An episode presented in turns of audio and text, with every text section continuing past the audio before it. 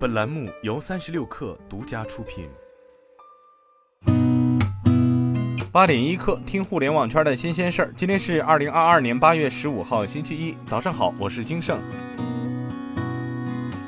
据证券时报报道，近日有车主爆料自己驾驶特斯拉 Model Y 突然加速碰撞。根据网络流出的视频来看，该辆 Model Y 行驶至小区门口的收费杆前减速，缓慢前行一小段距离，但收费杆还未升起，该车辆却突然加速撞毁收费杆。对于此问题，特斯拉客服回应称，服务中心会进行跟进，车辆对应的问题也会联系车主进行详细的处理。截至目前，事故的具体原因尚未明了。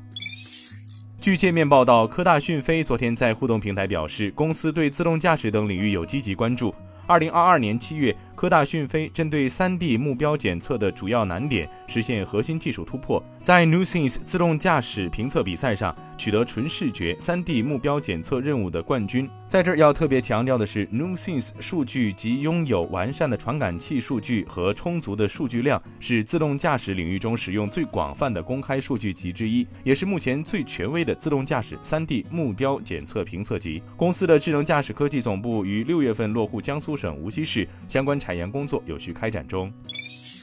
在二零二二“一带一路”清洁能源发展论坛上，国家电网有限公司董事长辛保安表示。随着双碳进程的深入推进，能源体系正在经历着一场系统性、根本性变革，突出体现在四个方面：能源供给结构深度调整。预计到二零三零年，中国风电、太阳能发电等新能源发电装机规模将超过煤电，成为第一大电源。二零六零年前，新能源发电量占比有望超过百分之五十。能源利用方式深刻变化，电能利用范围得到前所未有的拓展。预计到二零三零年、二零六零年，中国电能占终端能源消费比重将分别增至百分之三十九和百分之七十左右。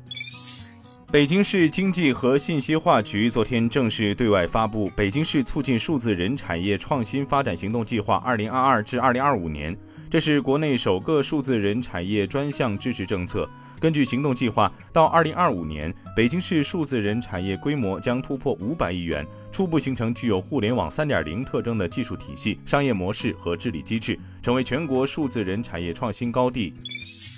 据美经报道，国家发改委发文，对单价超过五百元的盒装月饼实行重点监管。记者走访市场调查，发现今年五百元以上的盒装月饼已难寻踪迹。根据需求不同，大多为每盒六十六元到每盒三百八十八元。不过，电商平台上仍有部分商家将月饼礼盒的价格定在四百九十九元、四百九十九块九毛九，距离五百元的监管价格仅一步之遥。据 IT 之家报道，苹果可销售的 iOS 和 iPadOS 设备上的最后的3.5毫米耳机插孔将于今年晚些时候在 iPad 十推出时移除。MySmartPrice 从配件制造商处获得的渲染图显示，苹果第十代 iPad 将采用略薄的新设计、平坦的边框和凸起的后置摄像头。该报告重申了一些关于 iPad 十的现有传闻，包括更大的显示屏、USB-C 端口、A14 仿生芯片、5G 支持等。除了这些设计更改外，苹果还计划移除 iPad 的3.5毫米耳机插孔，该设备上已没有此配置迹象。根据一项和解协议，美国土地管理局将暂停在科罗拉多州220万英亩公共土地上的石油和天然气租赁，因为环保组织称其目前的管理计划没有考虑气候影响。该协议周四提交给科罗拉多州联邦法院，要求政府对科罗拉多州西南部公共土地上的石油和天然气租赁的气候影响进行新的环境分析。